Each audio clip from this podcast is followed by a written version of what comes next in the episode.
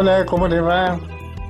Nuevamente, viernes noche, con muchas ganas de encontrarme con ustedes. Hola Mica, Micaela Pollack, mi querida Mica, colaboradora, amiga y asesora musical. Hola Pacho. Nacho Guglielmi, que se ocupa de que la parte técnica salga bien. Así es. Contanos, Mica, qué tenemos de música para hoy. Bueno, hoy empezamos el último tramo del año, el último trimestre. Veo que medimos muchas cosas en trimestres. Las evaluaciones escolares, el presupuesto nacional, los embarazos. Este es un mes, octubre, que está muy cargado de historia y tenemos un amplio catálogo que tiene que ver con la identidad de los pueblos, podríamos decir. Ah, qué buena idea por la cantidad de cosas que pasaron en octubre, ¿no? Sí, tal cual, desde la conquista de América hasta nuestro 17 de octubre, pasando por la Revolución Rusa, por ejemplo, hay un montón. Bueno, eh, acabas de decir, pero digamos, eh, el desembarco, digamos, la, la, primera parte de la invasión europea a América, tan eufemísticamente llamada descubrimiento de América, y cursimente últimamente se le llama eh, diversidad cultural, no sé, fue el inicio de una conquista sangrienta. Y bueno, Colón fue el primero, el, el, avanzado, digamos, ¿no? Sí. Las revoluciones de octubre, la rusa, la peronista, está también esa noche de brujas, bueno, que muchos discuten. Pero bueno, así que ahí estamos con octubre y la música. Bueno, ¿qué te parece si empezamos? ¿Me dejas elegir la primera? Sí. ¿Por qué no empezamos con la descamisada?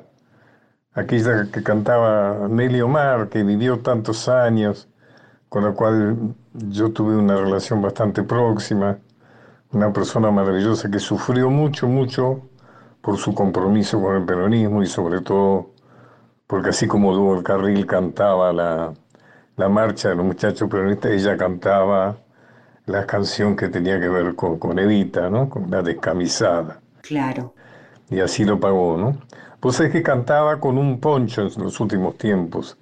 Y una vez le pregunté por qué cantaba con un poncho y me dijo que era tan pobre que después de mucho tiempo de no cantar, porque estaba en la lista negra, después del golpe del 55, que no tenía ropa para cantar, realmente tenía harapos. Entonces se acordó de que su hermana tenía un poncho. Entonces le pidió el poncho más que para decorarse, para, para taparse, ¿no? Tremendo. Y allí le quedó el poncho como un emblema ¿no? de su presencia en escenario. Bueno, vamos con, con la descamisada. Vamos con nuestro octubre entonces de Antonio Lu y Enrique Maroni, La descamisada por Nelly Omar.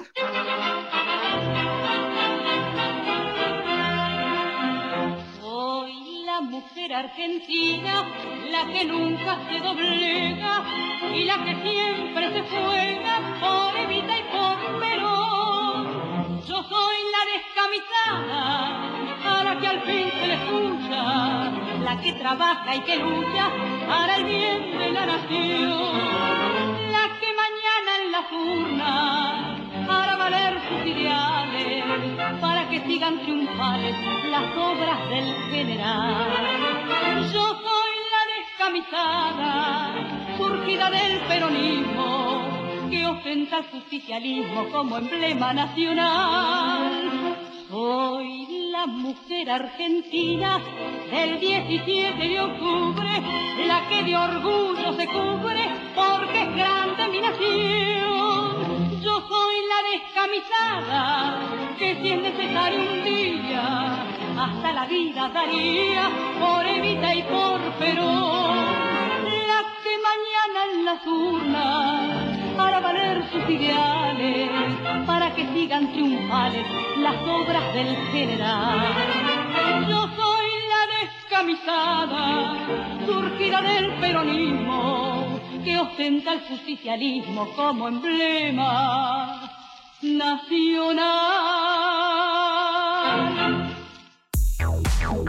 Pacho O'Donnell está en Nacional la radio pública.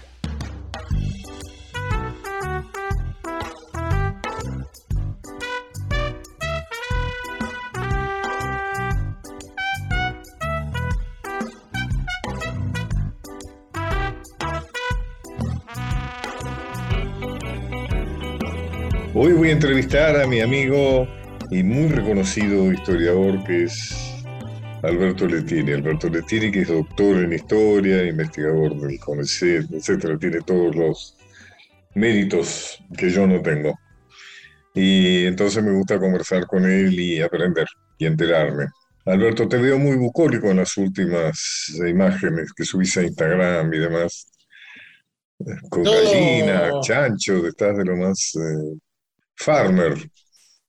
Eh, eh, síndrome de la cabaña lo llaman, ¿no? Ahora. Que te fuiste para allá, claro, por la pandemia y te gustó.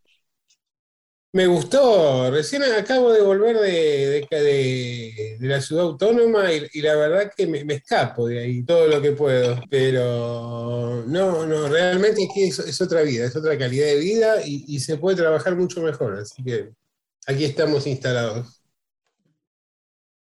Te propondría que hoy hablemos de un tema que me interesa porque yo no, no, no me resulta fácil que es el tema de las corrientes historiográficas o historicistas, como quieras llamarlo. En la Argentina, en todo caso, su referencia también a las planetarias. Es un tema bastante controversial ese, digo, en cuanto a, a, asignarle, digamos, la misma entidad a algunas corrientes más, más sólidas, más consolidadas y a otras que, que apenas si tienen algunas expresiones limitadas, porque sobre todo nos remite a la, relación entre, entre la historia y la política, ¿no? entre la historia y los proyectos políticos, los modelos políticos, los modelos de, de sociedad, la construcción de imaginarios.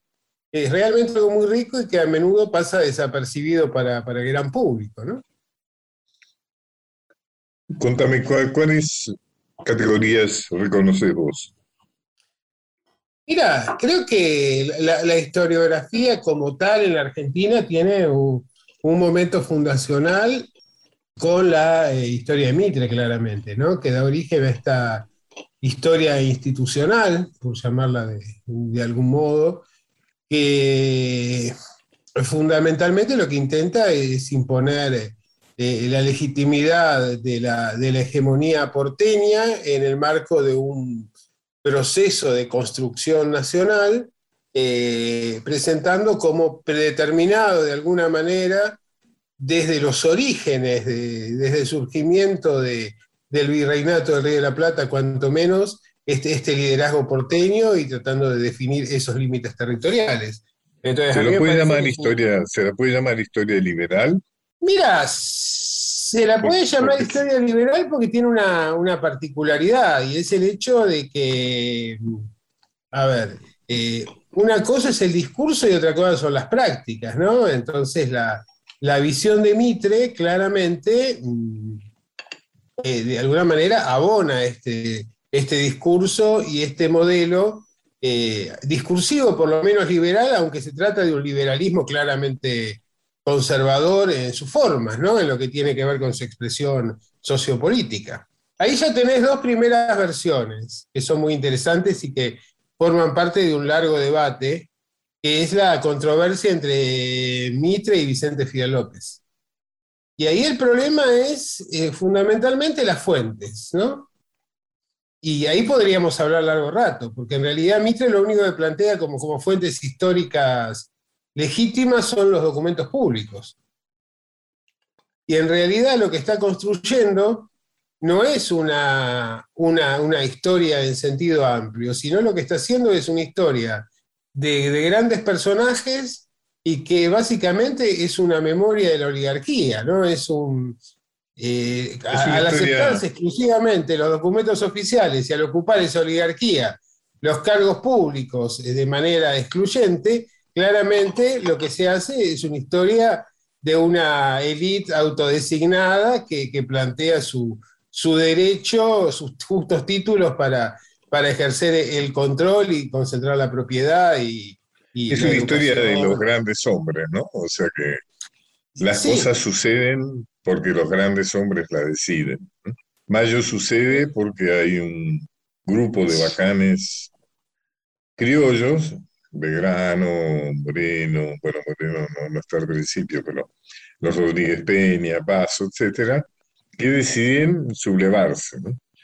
pero está excluido los sectores populares, es decir, para la historia mitrista, los sectores populares tienen un papel secundario.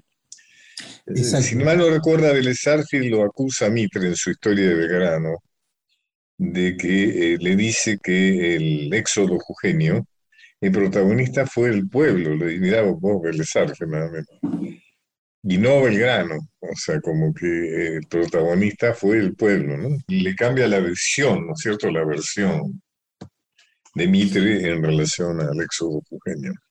Claro, pero ahí hay un problema, que es, que es el hecho de que si se acepta el protagonismo del pueblo, esto tiene que tener un reconocimiento en la distribución del poder y de la riqueza.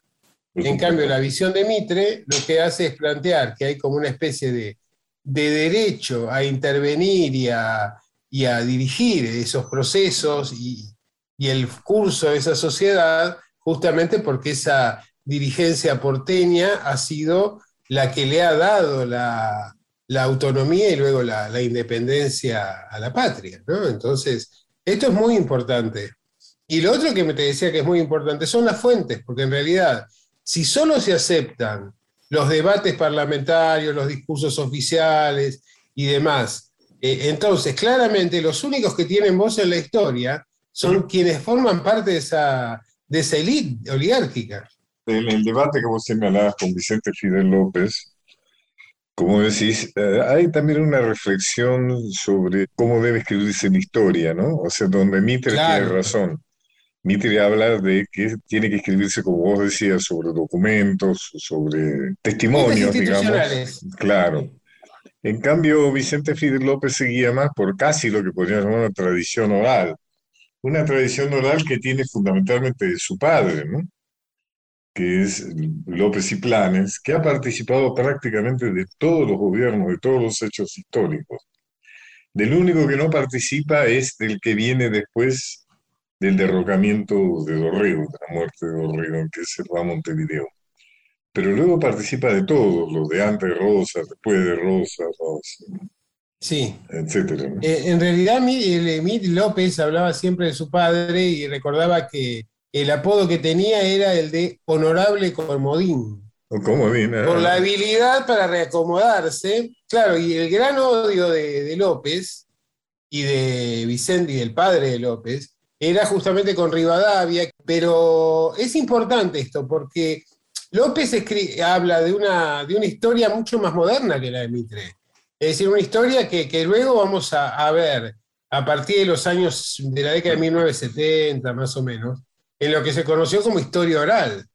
Y entonces, básicamente, él plantea otras cosas que son la literatura, las costumbres, las tradiciones, los documentos privados, es decir, es mucho más amplio. Lo que pasa es que la historiografía de Mitre está apuntada a un objeto determinado, que es a, instalar socialmente el convencimiento o en el sentido común de que hay una dirigencia que porque le dio la independencia a la Argentina es la que está, digamos, legitimada como para, para ejercer el poder y como para concentrar la riqueza. En cambio, López lo que plantea es una visión mucho más amplia y mucho más pragmática. Muy interesante. Y iba a decir que indudablemente Mitre lo que construye a través de la historia es la base ideológica, ¿no es cierto?, del, del, proyecto de organización nacional que él establece que luego continuará Sarmiento y luego continuará Avellaneda, pero de alguna manera la historia constituye la base ideológica, ¿no? Por lo menos yo tengo esa impresión. Y eso es lo que explica por qué cada vez que uno se mete con la historia, cosa que nos ha pasado, ¿no es cierto?, a los dos, hay tanto revuelo, porque no es un, no es un espacio ingenuo, es un espacio de mucha significación ideológica, de, eh, de sostén de la, del sistema funcional.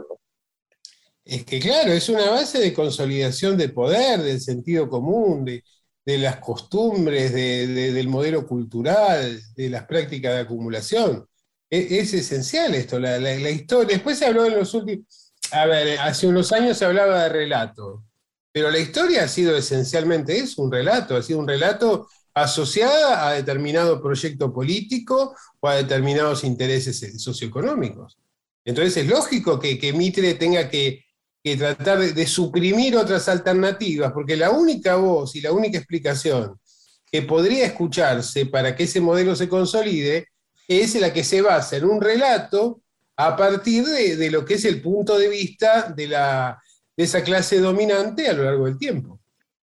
Vos hablas de relato y efectivamente coincido plenamente, inclusive en mis escritos y demás, yo he tenido muy claro el tema del relato. O sea, la historia es un relato. Algunos lo hacen abiertamente, como ha sido el caso de Pepe Rosa, por ejemplo, cuya historia es un relato fascinante. Uno podría leer la historia de Pepe Rosa con, enganchado al tema del relato, adornado, digamos, con todos los datos indudablemente fehacientes, históricos. Pero hay otros que disimulan el relato, ¿no? El relato lo hace como una construcción cientificista eh, bastante críptica, ¿no? O sea, muy, muy difícil, o sea, confundiendo ciencia con, complejidad. Por eso creo que hay historiadores que escribimos para la gente y hay historiadores que escriben para los colegas. Hay libros que son apasionantes de leer y hay libros que son absolutamente pesados para leer sin que ni uno ni otro sea menos, menos riguroso. Pero ahí tienes que ver la, función social y comunitaria que puede tener la historia.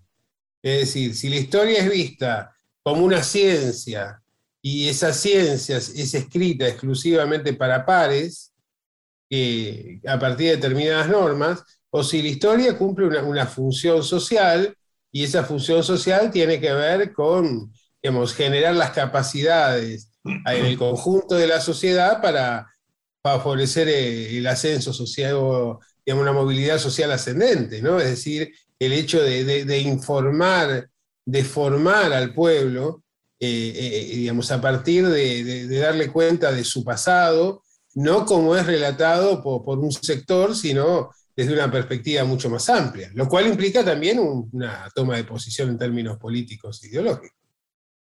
A mí alguien que fue un, eh, quien yo digo que aprendí bastante a pesar de que no coincidíamos ideológicamente, pero indudablemente fue un hombre que escribió para la gente, fue Félix Luna, ¿no? Félix Luna, un historiador verdaderamente apasionante para leer. La verdad que sí, y tiene, tiene un relato, un libro, Félix Luna, que para mí la verdad que es el mejor de él, de lo que yo he leído, ¿no? Es el 45, porque en realidad... 45, ¿cómo no? Es un libro espectacular, donde es un libro parecido al de Trotsky cuando está en Alemania viendo cómo surge el nazismo y los demás no se dan cuenta. Y Félix Luna, de alguna manera, hace un relato viendo cómo los vicios, las contradicciones, las peleas internas que, había dentro de, estos sectores tradicionales de alguna manera están alentando un cambio. Lo que pasa es que él, desde su perspectiva, lo, ve a Perón desde una, desde una mirada mucho más, crítica de la que realmente convendría observarlo. Pero me parece que, es muy interesante eso porque se junta, eh, a ver, e, e, el intelectual que advierte que hay un tiempo fuerte de la historia que está cambiando y a la vez advierte como Tocqueville, por ejemplo, donde dice a ver, la aristocracia está haciendo todo lo posible para que la revolución triunfe, ¿no? Y, esa es la, mirada escandalosa que tiene. Pero es muy distinta la mirada de Félix Una que la que va a tener la, nueva historia social con, con, José Luis Romero, por ejemplo. Porque Félix Luna ve que hay una alternativa que por ahí a él no le gusta, pero que es más amplia. En cambio, José Luis Romero hace lo imposible y deforma el proceso histórico para tratar de asociar al peronismo con un fascismo. Además, fíjate que eh, Félix Luna escribió sobre quienes de alguna manera uno podría decirse que no le gustaban demasiado, pero se sintió, ese, por ejemplo, los caudillos federales. Él hace un excelente libro. Yo escribí sobre los caudillos federales y el libro de Félix fue una base de consulta muy interesante. Escribe también sobre Marcelo T. de Alvear. Por el cual no tiene simpatía, claro y que también él nos manifiesta esa simpatía y creo que es uno de, de los personajes que merecerían ser redescubiertos en nuestra, por nuestra historiografía. Marcelo En realidad no le importó mucho a nadie, pero yo creo que fue muy, muy, muy significativo. Estás hablando de Marcelo T. Sí, una figura muy interesante.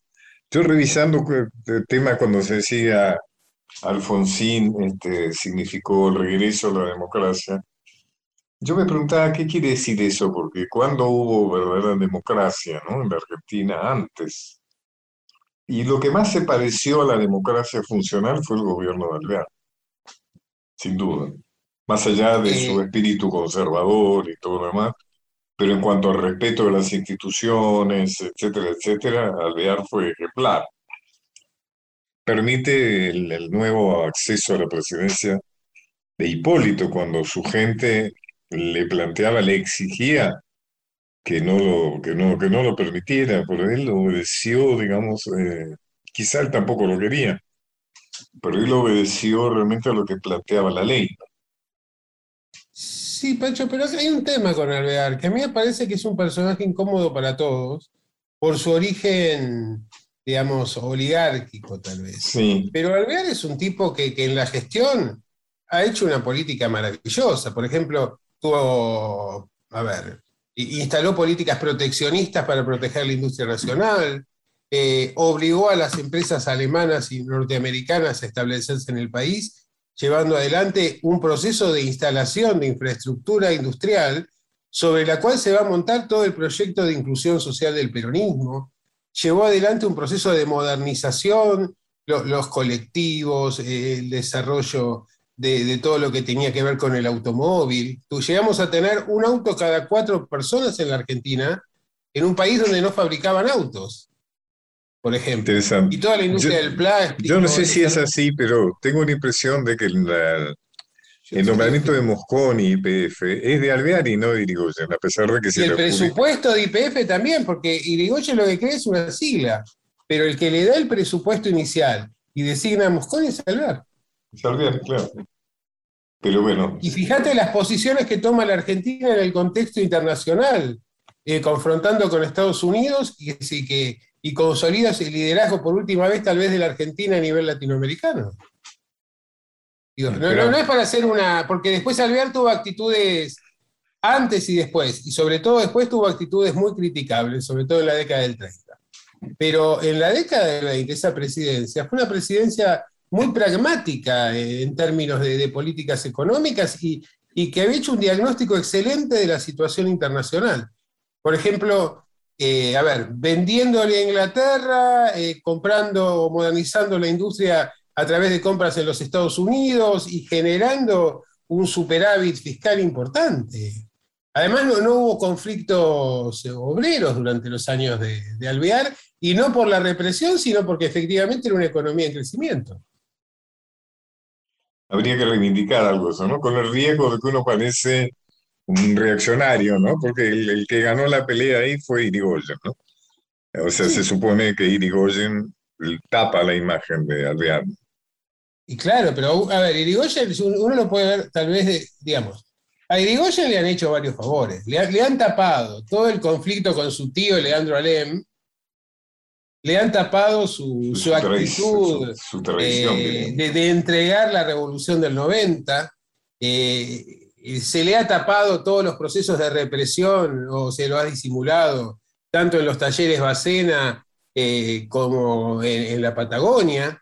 Y luego, para, para el radicalismo que surge, hay que destruir la figura de Alvear, porque la verdad que es una presidencia que es muy, muy sólida. Era una oligarquía que tenía un, o por lo menos el sector que, que expresa Alvear, que tenía conciencia de que si bien, digamos, precisaba la relación con los grandes poderes internacionales, tenía que consolidar su base para poder negociar en mejores condiciones, ¿no? Y me parece que esto es el, el punto, y creo que es uno de los grandes olvidados o de los de, de, del conjunto de, todas estas víctimas que generalmente son del campo popular o representan los intereses populares, pero, pero ahí también Alvear tendría que tener un papel significativo.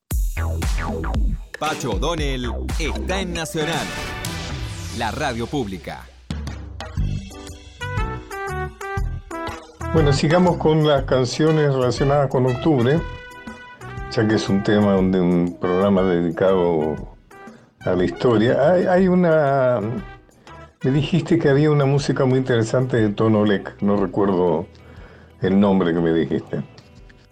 Es Cinco siglos igual, una creación de León Gieco con su dupla de siempre, podríamos decir, Luis Gurevich o de las últimas décadas. Eh, León estrenó este tema en 1992 cuando se cumplieron los 500 años del saqueo de América y Tonolek tomó el tema y lo apropió desde la lengua toba. Hizo una maravilla que vale la pena que escuchemos.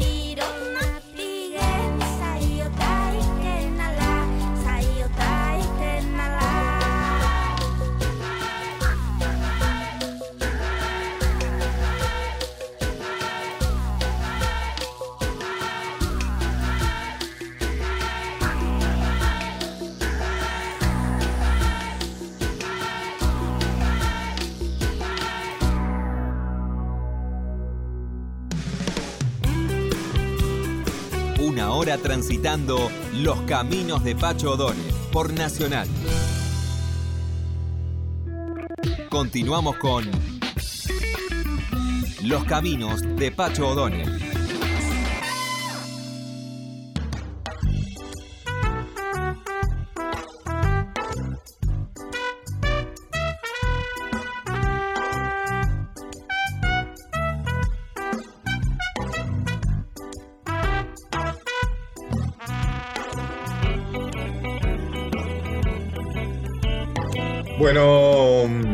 Querida Mica, bueno, hacemos escuchar algo, empecemos la segunda parte eh, de una buena manera, o sea, con buena música. Claro, y como estamos recibiendo este mes de octubre con música que tiene que ver, no podemos saltearnos a Patricio Rey y sus redonditos de ricota que tienen un disco entero llamado Octubre y que nos trae este Fuegos de Octubre justamente, donde proponen un regreso a aquel octubre rojo pero lo hicieron nada menos que en 1986, de alguna manera previendo cuál sería el final de aquella revolución rusa.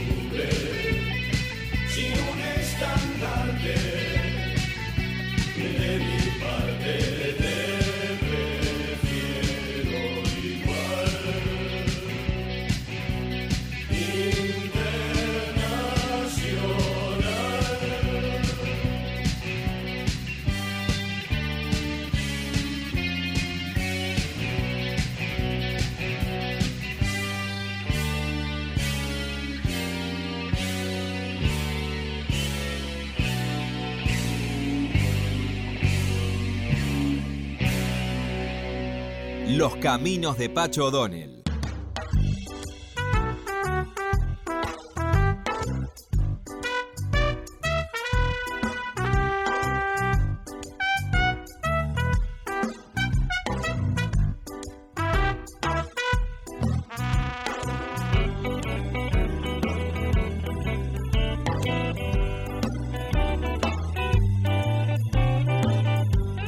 El doctor Alberto Letieri sobre historia, temas generales. ¿Qué es el mitromarxismo? Algunos definen una corriente como mitromarxista. ¿A qué claro, porque, a ver, hay una, una, explicación que empieza con la, con la mirada del historiador oficial del Partido Comunista, con Leonardo Paso.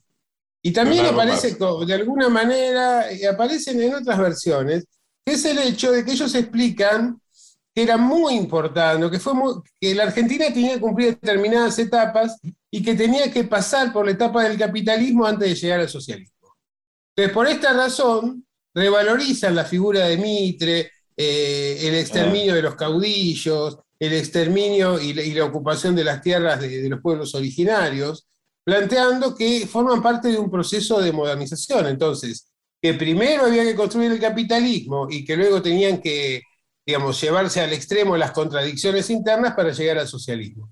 Y que por esto revalorizan esa figura. Y vos fijate que no es casual que quienes abonan esta corriente son los mismos dirigentes del PC que forman parte de la Unión Democrática junto con liberales, conservadores, socialistas, radicales. Entonces, ahí hay, un dato muy interesante, ¿no? O sea que en el campo de la historia se da también lo que se ha dado no pocas veces en el campo político de la unión, de la coincidencia, ¿no? Del comunismo con la derecha, con los sectores conservadores.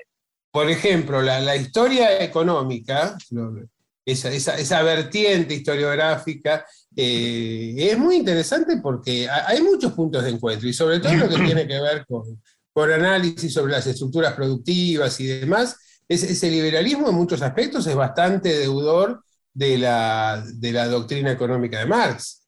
No es lo que tiene que ver con la utopía revolucionaria, sino que lo que tiene que ver con los eh, rendimientos, con lo que tiene que ver con, con los procesos de, infraestructura, de desarrollo de infraestructura y demás. Eh, de alguna manera, ese, liberalismo le ha reconocido siempre una estructura, una estatura intelectual equivalente a la propia al marxismo, aunque lo ha descalificado en términos de su proyecto político de emancipación social. Además, como corrientes internacionalistas, ambas se han caracterizado por el desprecio de todo lo nacional, ¿no? Por ejemplo, su incompatibilidad con el peronismo, ¿no? Eso que es claro. Claro, pero ahí lo tenías en las Naciones Unidas, por ejemplo. Esto claramente expresa también la alianza entre la Unión Soviética, los Estados Unidos e Inglaterra en contra de Alemania. Es decir, primero había que eliminar a opciones impuras desde la perspectiva de ellos o, que quedaban a, media agua para luego llevar adelante la confrontación real, tanto a nivel político, militar o diplomático, como lo que tenía que ver con el nivel historiográfico. Pero el reconocimiento intelectual, académico hacia el marxismo, se podrían decir que los marxistas estaban equivocados en su utopía de emancipación, pero no en lo que tenía que ver con la eh, rigidez en cuanto al análisis científico concreto. El momento más escandaloso de la unión del comunismo con, con los sectores conservadores fue la época del proceso, ¿no? Cuando, cuando realmente eh, eh, la Unión sobre el bloque comunista apoya abiertamente a la dictadura del proceso. Ahí entra todo el tema del trigo, ¿no es cierto? El bloqueo a, la Unión Soviética, Argentina le vende trigo a cambio de... Y la cuestión, aunque es feo decirlo, eh, digamos que si vos demostrabas que eras del Partido Comunista, eh, no te iba mal. Cuando paradojalmente se secuestraba y se mataba por ser comunista, ¿no es cierto? Gente que no era comunista la reprimían o la secuestraban o la desaparecían en nombre del anticomunismo. Un general democrático, según el Comité Central. Claro, bueno, pues es que yo estaba exiliado en España, iba gente de acá, me acuerdo un director de teatro muy conocido, que había dirigido una obra mía y que evidentemente su tarea era decir que había que apoyar a Videla porque lo que venía después de Videla era mucho peor. Y lo decía con absoluta desparpajo, digamos, ¿no? O sea, había ido a España a convencer al exilio de que había que apoyar a Videla. Pero los de autodenominados liberales, aunque de liberales han tenido poco, y los marxistas tienen un, maridaje a lo largo del tiempo eh, permanente. Lo tienen en la Unión Democrática, por ejemplo. Clarísimo. Claramente. Y después, digamos, la, evolución natural es esto, es decir, es el apoyo a, Videla y a, la dictadura en general frente a lo, digamos, al bloqueo internacional de los países occidentales. Entonces, y había sido lo que pasa es que el, gorilaje es lo que los unifica, ¿no? Son profundamente antiperonistas ambos. Antinacionales, claro. lo nacional es una dificultad para ellos. Son internacionales. Claro. Claro. Vos Supone el caso de, supone del modelos trotskismo también. Sí, sí. a excepción de, de Abelardo Ramos, el resto del trotskismo también tiene una, una- una posición tremendamente crítica respecto del peronismo, porque ¿Qué pensás de la como- izquierda, la izquierda que se incorpora al revisionismo, digamos? Abelardo Claro. Ramos, también Hernando Hernández Herrey, digamos, hay unos cuantos. Exactamente, me refiero no al trotskismo que tiene una perspectiva nacional y, y- y en algunos casos está influido por, por Gramsci, pero sí en lo que tiene que ver con, el, con, el- con- con- un trotskismo, mm, digamos, que, que tiene una perspectiva más internacionalista. Y, y el caso de- de- del PC es mu- muy evidente, porque efectivamente, digamos, la perspectiva desde la izquierda es que el peronismo vino a, a engañar a los trabajadores, a la clase obrera, respecto de cuáles eran sus verdaderos intereses, ¿no? Es como aplicaban eso- aquello de, de cómo la- cocinar a un sapo que decía Perón. Eh, el proyecto o fantasía de la izquierda que viene a enseñarle al peronismo, Exacto. que viene a decirle al peronismo cómo son la verdad de las cosas. ¿no? Esa cosa del entrismo, ¿te acuerdas de Perón? Cuando El entrismo, a eso iba justamente. Claro. Sí, sí. Claro. Efectivamente. El gran dilema de la izquierda era ¿por qué los obreros son peronistas? Porque están equivocados. Claro. Claro, hay que, hay que demostrar la verdad, hay que enseñar. Y, y- y yendo un poco del otro lado, cuando, porque creo que no- nos salteamos en el repaso historiográfico, eh, cuando hablamos de la, de la nueva historia social con, con José Luis Romero, con Alperín Dog y demás, eh, Alperín lo dice con claridad, dice que él se puso a hacer historia para destruir al peronismo. El objetivo, el fin de su historia. Bueno, prácticamente sucede, ¿no? En el 55 entra, ¿no? Alperín Dong y demás a reemplazar a todos los profesores peronistas que habían sido echados, ¿no? De la Sí, universidad. pero acá, acá tenés una disputa interna. Vos tenés de un lado a José Luis Romero, que va a ser rector de la universidad con la revolución, con, la, el golpe de la fusiladora, eh, y, y a Gino Germani, que ya estaba en el país, pero que va a elaborar esa idea de que, de que el peronismo es el, el fascismo latinoamericano. Y del otro lado tenés al Perín, porque Alperín en realidad siempre estuvo eh, peleado por cuestiones personales, pero además porque Alperín nunca planteó que el peronismo era un fascismo. Ajá. No, eso es muy interesante. Es más, eh, en un libro, en un análisis muy interesante que él tiene del año 55 y que le valió que, lo, que Romero lo, lo- lo marginara, lo dejara en un lugar totalmente marginal dentro de la Universidad de Buenos Aires y iba a terminar migrando. Eh, él plantea que, que en realidad Perón, si bien había estado en Europa, había aplicado determinadas cosas, que no tenía políticas ni una actitud fascista, y que si había alguna de sus, de sus iniciativas que podían tener algún punto en común, no era solo el caso del peronismo, sino que, se daba incluso en los Estados Unidos con, con, con Roosevelt y demás, que eh, el punto era que no le había servido. Entonces, había una distancia, porque Romero analizaba de manera muy diferente los procesos de emancipación social europeos que el argentino. Y básicamente no tenía, digamos, es- esa estatura de historiador que tiene como medievalista con esta forma de, a ver, de publicista de- del antiperonismo que adquiere en sus trabajos sobre la Argentina. Interesante. Oíme, ¿y una- existe el revisionismo marxista? Eh, sí, ah, eh, bueno, en nuestro país no está tan claro, ¿viste? Eso. Existe el revisionismo marxista a partir de una distinción que se hace en muchos lugares entre los escritores marxistas y los escritores marxianos. Los escritores marxistas son el propio Marx y los que, digamos, interpretan a rajatabla la doctrina de Marx. Y tenés los marxianos, eh, perdón, eh, los marxianos son estos. Y los marxistas, que son los que de alguna manera intentan reformular a partir de los cambios históricos ese pensamiento de Marx, a partir de cómo evolucionó la sociedad, a diferencia de los planteos que hacía Marx en términos de utopía. Entonces, aquí en nuestro país eso lo, más bien esa, esa mirada revisionista la, la puedes encontrar en los autores más vinculados al trotskismo, ¿no? que se, se separan de la línea oficial del Partido Comunista. Pero que están afuera del revisionismo tradicional, digamos, el revisionismo. Sí, pero están fuera de, de- de- de- Lo que sí nosotros tuvimos fue algunos compañeros historiadores de origen trotskista que claramente eh, asumieron la, la línea del revisionismo, ¿no? Y, y- pero a condición de, de- de segmentar esa idea de, de internacionalismo, reemplazándolo por la idea de, eh, digamos, de un análisis a nivel nacional o bien latinoamericano. Ahí está eh, Corrado Ramos, ahí está mm, Hernández Y Hernández Arregui. Arregui también. Ah, ¿Quién más? ¿Quién más incorporarías ahí? Ya, yo creo que esos son los grandes nombres, porque en realidad eh, no ha sido una relación fácil y, y con el paso del tiempo prácticamente como que se fue diluyendo.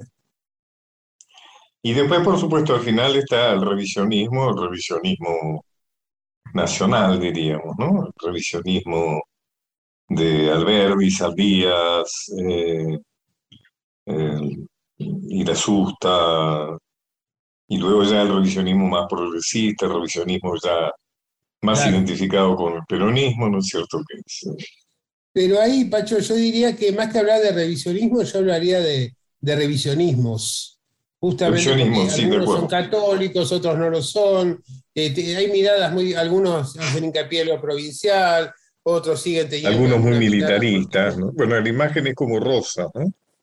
Rosa Sí. se es mostrado por Ibarburen y ese revisionismo más bien de derecha católico como un militar, va a ser militar católico, ¿no? Esa es la imagen. De- Después tenés el revisionismo progresista, por decirlo de alguna manera, de Scalabrini, ¿no es cierto?, de Jaureche, de Pepe Rosa, que muestran un Rosas prácticamente socialista, diríamos, ¿no? Un Rosas preocupado por, por, por la protección de las industrias nacionales, eh, un Rosas muy sensible a las necesidades de los sectores más desplazados. O sea, hay varios Rosas, hay varios revisionistas. Hay varios rosas, pero que tienen que ver varios. con la necesidad de justificar un proyecto político contemporáneo ¿no? de, de quien lo escribía, ¿no? Me Absolutamente. parece que, y que eso es bastante claro. Y después está esta, esta otra corriente que vos me, me decías antes, de este liberalismo de izquierda. Pero que este, estos liberalismos de izquierda son corrientes contemporáneas nuestras, ¿no? Que tienen que ver más bien con eh, a ver, la ampliación de derechos, la diversidad sexual y demás, que tienen que ver con, con problemáticas de, de estas características, ¿no? Entonces, claro, eh, plantean la, la- la libertad eh, asociada a, a trascender ciertos límites en términos morales, en términos eh, éticos, que, que- que el liberalismo no, no estaba dispuesto a reconocer tradicionalmente. Alberto, como siempre, muy interesante hablar con vos. ¿eh? Te agradezco mucho. No, ya sabés que, ya sabés que en un tiempo te voy a volver a molestar. Estás condenado. Estás condenado. Con Bueno, y buena gusto. Estás en el programa de radio. ¿Querés que hablemos? de qué- ¿En qué radio estás?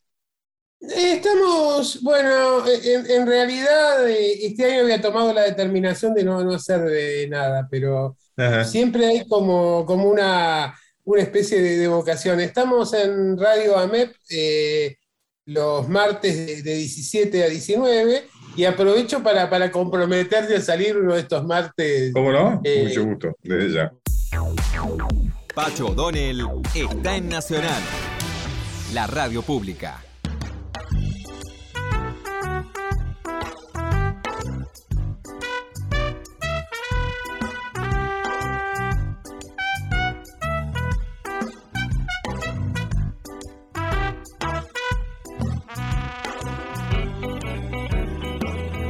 Bueno, y entonces nos vamos, nos vamos hasta el próximo viernes. Eh, muchas gracias por tu colaboración, Mica, y también Nacho. Que recibamos a octubre con canciones. Recibimos a octubre y nos despedimos del programa haciendo referencia a las brujas, porque la última noche de este mes va a ser justamente la noche de brujas. Y si bien no nos gusta mucho la parafernalia que nos traen desde el norte con este tema y que nos quieren imponer con Halloween y demás, sí reivindicamos a las mujeres que fueron condenadas a la hoguera no por brujas, sino por mujeres. Las homenajeamos entonces con Liliana Felipe que canta Échenle sal para burlarse de aquellos hombres necios que acusan sin razón. Hasta el próximo viernes. Muchas gracias por acompañarnos.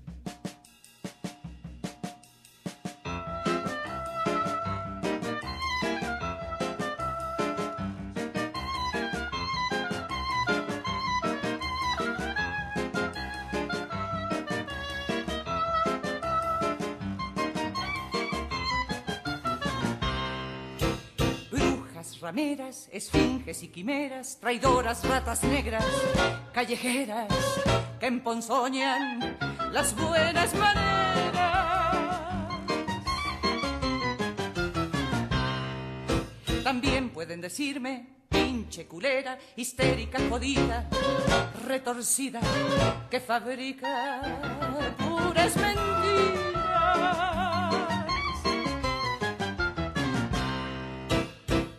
Lechona, cerda cabrona, tortilla vieja puta, desgraciada, vete mucho a la chingada.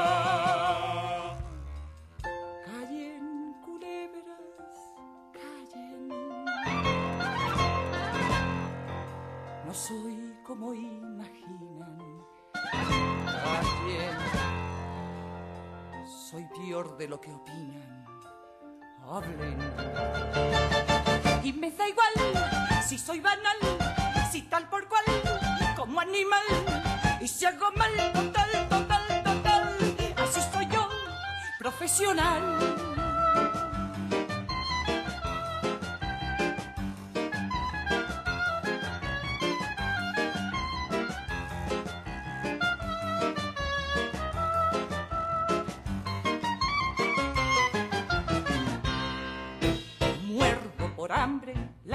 Por y duermo a ver si sueño que me caigo al precipicio. Por ejercicio, peor que el infierno, peor que el gobierno, yo soy la peor de todas, la ternura se me adora.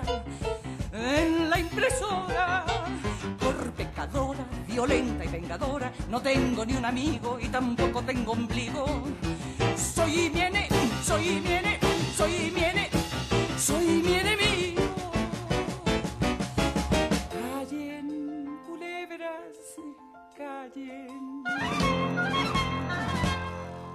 No soy como imaginan. Soy peor de lo que opinan. Hablen ratas. Y me da igual el coito anal, ser virginal, será normal. Échenle sal al animal total, total.